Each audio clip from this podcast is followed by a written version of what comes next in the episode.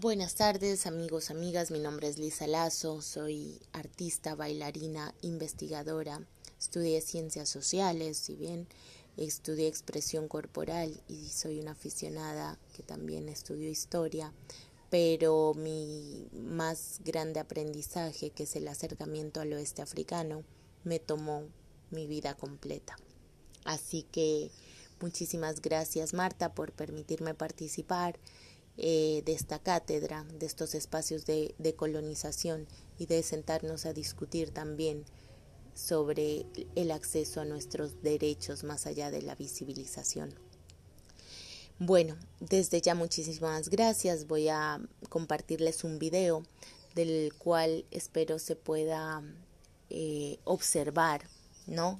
Tres elementos básicos para mí, porque era muy fácil hacer una expresión, una, una coreografía, una intervención artística con música en vivo, pero para esto tenemos también muchas otras instancias y me, parece, me parecía válido poder y acceder a una información que nos permita entender otros elementos que van estrechamente ligados con las expresiones artísticas. Y he aquí esta construcción de video.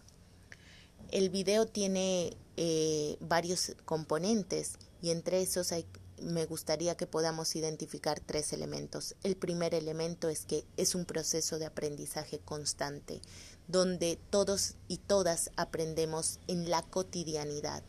No así, eh, no es que solo es la cotidianidad, la cocina, la comida. No. ¿Por qué? Porque los cuerpos en liberación, estos cuerpos que yo digo que no están castrados con ese yugo de la civilización, con ese yugo de eh, la barbarie, donde se nos dijo, no se mueva tanto que parece loco, no abra las piernas así que, que van a decir, no vea que dese quieto, parece tonto. Ese tipo de, de expresiones hacen cuerpos cerrados, herméticos, miedosos. Cuando te desperezas, este no es el lugar. Cuando eh, abres, abrazas, oiga, respete la distancia. El miedo que hemos creado en torno a la apertura corporal ha sido inmenso y eso se cristaliza en que cada vez son menos las personas que bailan, que bailan por gusto, que tienen que sentirse seguros y validados con un título de alguna academia o con algún título de que alguien les aprobó que su paso de danza era correcto. ¿Sí? Entonces bailar en una discoteca implica o que estés demasiado borracho o que realmente tengas una cultura medianamente donde se baila más como la colombiana, no así en el 80% del resto del planeta. Ahora vamos a eh, viendo ese elemento de los cuerpos, de estos cuerpos castrados, nos allegamos al proceso de aprendizaje en la cotidianidad, dentro del día a día, porque son expresiones de construcciones culturales, son expresiones de la vida cotidiana, esa vida que trasciende un mensaje dentro de la expresión artística. ¿Sí? Tenemos una expresión artística, un paso de danza buenísimo, es hermoso, con destrezas, pero si eso no tiene contenido, termina siendo solo como un cuerpo vacío, como un cuerpo que cumple todas sus funciones, pero vacío de contenido. Ese contenido puede ser la cultura, la pasión, los sentimientos, los procesos de aprendizaje. Y por eso mi proceso más grande de aprendizaje para cualquier tipo de manifestación datan desde el momento cero en que el Pacífico colombiano se hizo mi inspiración, en que la salsa fluía por las venas de la familia, en que la música y las expresiones artísticas de la cotidianidad me invadían la curiosidad. Y esa curiosidad se llevó más adelante. Eso no está en el video, claro, porque es más reciente. Entonces acá, ¿qué son esos elementos? Estos elementos hace seis años vienen siendo la comida, la tradición, la infancia, los juegos, los saludos, los castigos, los accesos, las libertades, las no libertades. Todo, todo elemento de la cotidianidad le dio sentido a mi danza porque mi danza no entiende, siente, mi danza ha conocido día a día los sonidos del alma de mis conocidos, de mis maestros, las palabras de courage, de ánimo cuando ya me ven que desierto y que digo no, las palabras que no tienen palabras, sino que tienen miradas, y esas miradas tienen almas que te comunican más allá del lenguaje. Tienen sabores, tienen historias contadas, secretos cuidados. Mi danza no es la misma que antes porque yo no soy la misma. Entonces, decir que podría ser una manifestación artística singular, propia, sería desconocer lo más grande que he aprendido en este territorio. El sujeto humano no se concibe solo, sino en comunidad. Y acá la comunidad es la que te da el sentido y la validez de las cosas, no un título. Acá la titularidad está dada y guardada por aquellos gran que cuidan la cultura, sean los caramocos, sean los abuelos, sean los jefes de canto, de campo. Es por eso que el respeto a los viejos es indispensable y abarca no importa qué, pero el respeto al viejo, a la vieja, ese cariño importante, va mucho más allá. Por eso observamos distintas instancias de quienes y con quienes he aprendido en la cotidianidad. El segundo elemento muy importante ahí es la música. La música como diálogo constante con nuestra danza, con nuestra puesta en escena de cuerpos que bailan, que se mueven, que se dinamitan, que se exaltan esa música que está tocada por mi griot, mi gran griot Abubakar Cuyate, maestro de Cora, con su Cora nos, nos da todo el ánimo y todo el coraje día a día. Y esa música es la que se conecta con el mismo ritmo para ser tocado en otro punto del territorio, en Sudamérica, en Nariño, por Fatua Trío, con otros instrumentos como piano, guitarra, bajo, y esa música puso a bailar a gente en este lugar, así como también lo hemos hecho con otros proyectos, llevando música y conciertos online o acercamientos online al Pacífico, al Charco, a La Tola, a Tumaco, a Pasto, a Bogotá. Este puente cultural que se hace a través de las danzas son liberadores. En breve diré por qué la liberación.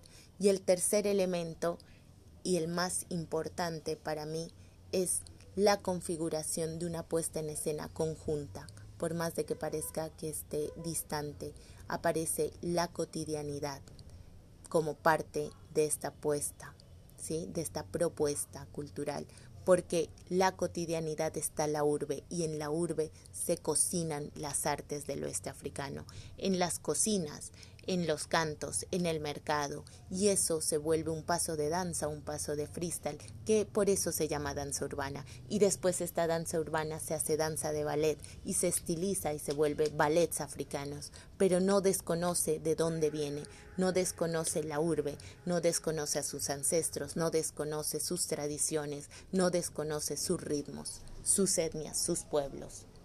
Eso es el aprendizaje que tenemos y poquito a poco va avanzando. Esos tres elementos llegan con estas palabras maravillosas del griot banjo en Baró, en Amaná, cuando me dijo, le pregunto que él como que me comparta qué es su cultura para él, me dijo, no, ojo, yo no, yo no voy a pecar de tonto ni de egoísta, porque la cultura no es mía. Esta cultura, en todo caso, yo soy servidor de ella, porque no puedo pretender que algo tan grande, tan magnífico, tan inmenso e infinito viva en mí un simple hombre. Me dice, yo soy un griot y soy un servidor y guardián de esta cultura. Y la cultura en esta tierra no es de nadie y es de todos. De quien llega, la respeta, la abraza, se disciplina, se entrega, la vive y vive bajo sus reglas también, es ese quien está dentro de la cultura. Y asimismo, me lleva a las grandes palabras de mi gran maestro Oscar Bangura, que descansa en paz. Hace tres meses murió, 82 años bailarín desde los tiempos de la independencia. Eh, giró por el mundo entero y decidió volver a morir acá en Guinea. Tuve la fortuna de conocerlo y cuando le preguntó qué son las artes me dijo, eh, mafam, las artes son ese mensaje que los seres humanos no pudieron escribir, ese mensaje que los espíritus y los ancestros nos dan y solo los artistas tenemos la sensibilidad para transmitir a los otros ese mensaje.